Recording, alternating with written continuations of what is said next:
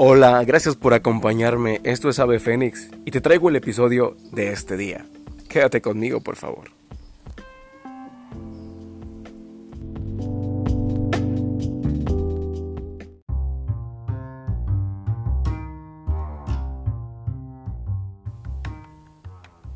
¿Te gusta el cielo? Lo más seguro es que sí. Dependiendo de tu estado de ánimo es como lo puedes disfrutar, lo puedes llorar o extrañar cuando no lo contemplas en todo su esplendor.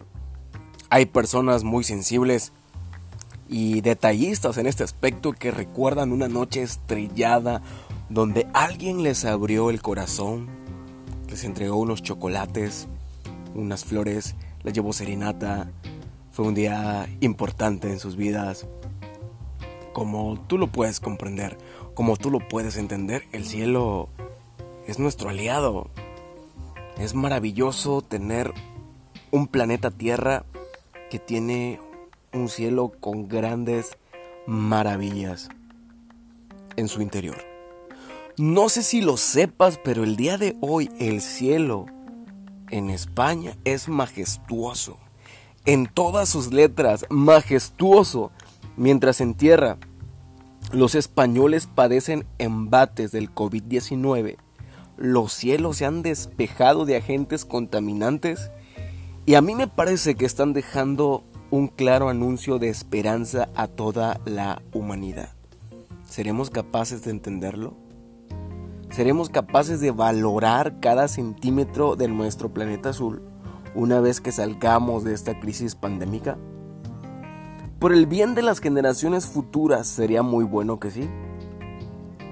El saber que tu hijo puede correr bajo un cielo claro y hermoso, sin que tú te preocupes de que el medio ambiente le va a contaminar pulmones o le va a afectar su desarrollo biológico como cualquier persona alrededor del mundo, sería extraordinario el saber que como seres humanos estamos dando un paso favorable a que esto se concrete. Tal vez existen pensamientos negativos por tantas ocasiones que hemos fallado a la naturaleza y a la creación que Dios nos ha dado para que nosotros la administremos de manera correcta. Y creo que la reflexión pasa por lo siguiente.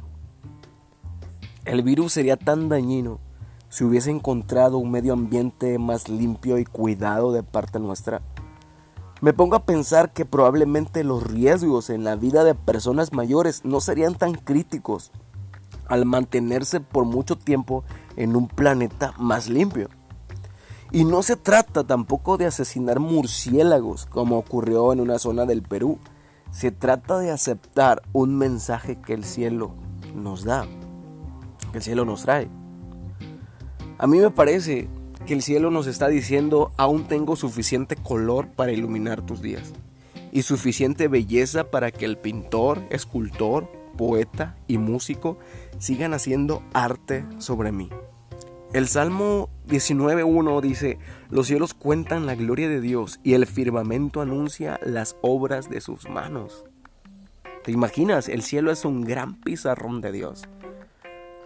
Parece que Dios nos está diciendo, Muchachos, ustedes no pudieron limpiar las casas que yo les dejé. Bueno, yo la, yo la voy a limpiar.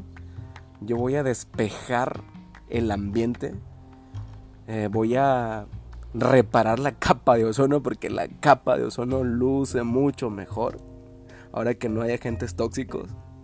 ¿Te imaginas lo que, lo que hemos estado logrando al ser responsables? Yo felicito a la población de España y les mando un fuerte abrazo si me están escuchando españoles, si escuchan mi podcast por ese, por ese lado. Aquí oramos por ustedes, nosotros también aquí estamos padeciendo los embates del coronavirus, pero me agrada que, que están siendo un testimonio fiel de que hay responsabilidad social, de que hay conciencia social, de que veamos unos por los otros. Me agrada ver imágenes, escenas donde celebran cumpleaños de maneras creativas, donde no se tocan, donde no se abrazan, pero se felicitan y transmiten el amor que nos debe siempre hermanar. Un abrazo grande a todos ustedes. Y yo me despido.